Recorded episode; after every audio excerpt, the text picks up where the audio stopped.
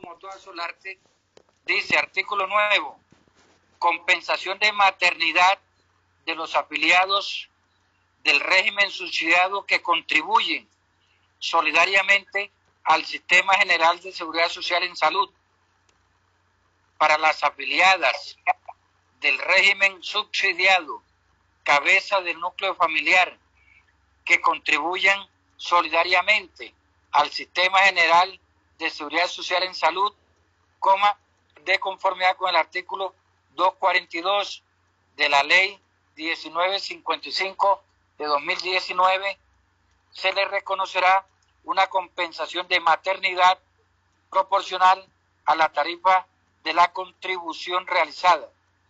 Punto. Para tal efecto, coma, el Gobierno Nacional reglamentará los términos y condiciones en los que operará este reconocimiento. A las 11.45 registramos acá la asistencia a nuestro... Sí, presidente. Artículo 239, prohibición de despido. Nadie podrá ser despedido por motivo de embarazo, lactancia, licencia de paternidad o licencia parental sin la autorización previa del Ministerio de Trabajo que avale una justa causa.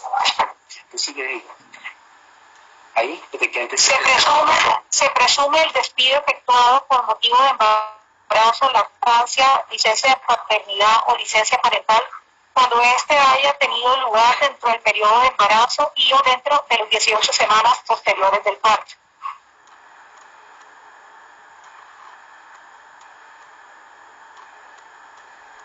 A 60 días de trabajo fuera de las indemnizaciones y prestaciones a que hubiera lugar de acuerdo con su contrato de trabajo. Esta misma indemnización se aplicará en el caso de del despido de un trabajador cuya cónyuge, pareja o compañera permanente se encuentra en estado de embarazo o dentro de las 18 semanas posteriores al parto y no tenga un empleo formal, fuera de las indemnizaciones y prestaciones a que hubiera lugar de acuerdo con el contrato de trabajo.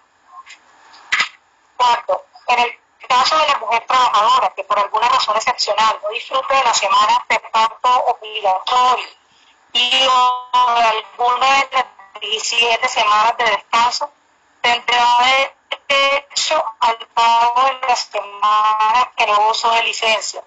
En caso del parto múltiple, tendrá derecho al pago de dos semanas adicionales y en caso de que el hijo sea prematuro, al pago de la diferencia de tiempo entre la fecha de alumbramiento y el nacimiento materno. Quinto, se prohíbe el despido de todo trabajador cuya cónyuge, pareja o compañera permanente se encuentre en estado de embarazo o dentro de las 18 semanas posteriores al parto y no tenga un empleo formal. El empleador del estado de embarazo de la cónyuge, pareja o compañera permanente y una declaración de que se entiende presentada bajo la gravedad de juramento.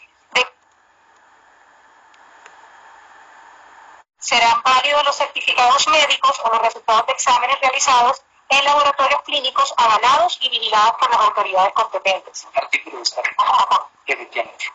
Artículo 240 permiso para despedir. Primero, para poder despedir a una trabajadora o trabajador o el trabajador o trabajadora que tenga la condición de cónyuge, compañero o compañera permanente o pareja de la mujer en periodo de embarazo o lactancia, que sea beneficiaria en aquel o aquella durante el periodo de embarazo o durante la licencia de maternidad, licencia compartida o licencia parental flexible de tiempo parcial. Ah, Listo. Voy a iniciar desde el artículo 240, permiso para despedir.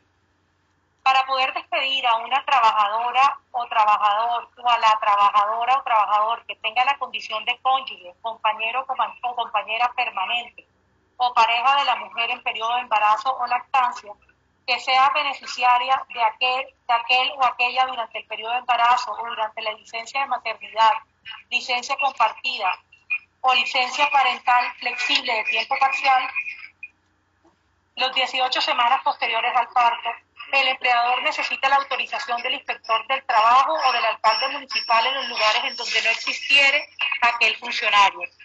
La misma autorización se requerirá para despedir al trabajador cuya cónyuge, pareja o compañera permanente se encuentre en estado de embarazo y no tenga un empleo formal, adjuntando pruebas que así lo acredite o que se encuentre afiliada como beneficiaria en el sistema de seguridad social en salud.